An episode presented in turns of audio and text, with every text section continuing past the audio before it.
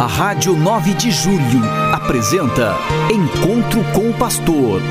Na palavra do Arcebispo Metropolitano de São Paulo, Cardeal Odilo Pedro Scherer. Vós sois meu pastor, ó Senhor, nada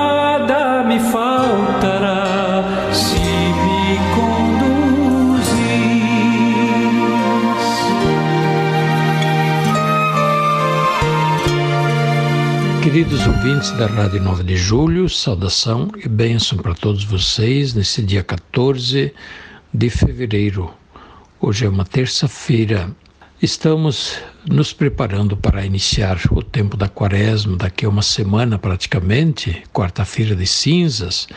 Quarta-feira de cinzas é para a igreja toda um dia de jejum e abstinência, portanto, um dia de penitência e penitência, nesse caso, é um chamado à conversão para nós podermos aderir com mais firmeza, com renovada firmeza ao Evangelho, aos mandamentos de Deus, ao caminho da vida cristã.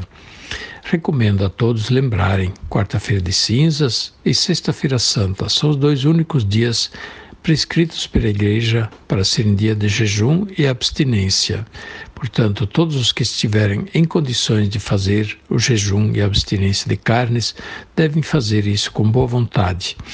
Naturalmente, as crianças, as mulheres que estiverem amamentando, eh, as mães as grávidas, por outro lado, as pessoas idosas ou talvez as pessoas doentes também estão dispensados do jejum e da abstinência de carne, portanto, podem se alimentar normalmente para cuidar bem da saúde.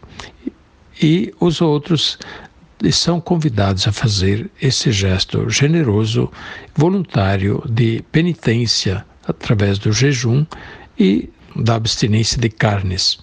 Jejum significa, sim, a gente comer menos, até não comer nada durante um dia isso não faz mal, a nossa natureza suporta muito bem o dia de jejum. E também a abstinência de carne, ficar um dia sem comer carnes, faz muito bem e a saúde não vai reclamar. Mas não é o caso de substituir por peixe, por bacalhau, que até sai mais caro do que a carne vermelha, e não é este o sentido da abstinência de carnes. A abstinência de carnes tem o sentido realmente penitencial. E mais uma coisa tem o sentido de solidariedade. Primeiramente, para a gente lembrar que não só de pão vive o homem, mas de toda palavra que sai da boca de Deus. Por outro lado, também para lembrar que é, muitos passam fome, muitos não têm o que comer. E se nós temos a oportunidade de nos solidarizarmos com essas pessoas que não têm o que comer, nós fazemos sempre um gesto agradável a Deus mas também não é para fazer penitência para economizar. Eu vou comer menos, então vou gastar menos. O significado não é este, mas o da partilha. Por isso que a gente eventualmente eh, economizar, a gente deve partilhar, deve dar como esmola para os pobres, para os que não têm o que comer, para aqueles que passam fome.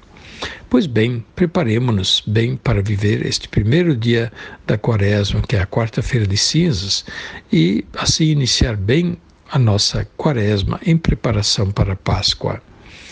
É, nós estamos também nos organizando para vivermos bem a campanha da fraternidade deste ano. Ela tem o tema importante da fome, mais uma vez: fome e fraternidade a fome dos nossos irmãos, aqueles que passam fome, questionam a nossa fraternidade, a nossa atitude de fé. Se existe gente passando fome, nós deveríamos perguntar-nos por quê e o que podemos fazer para que não haja mais ninguém passando fome, ninguém passando necessidade.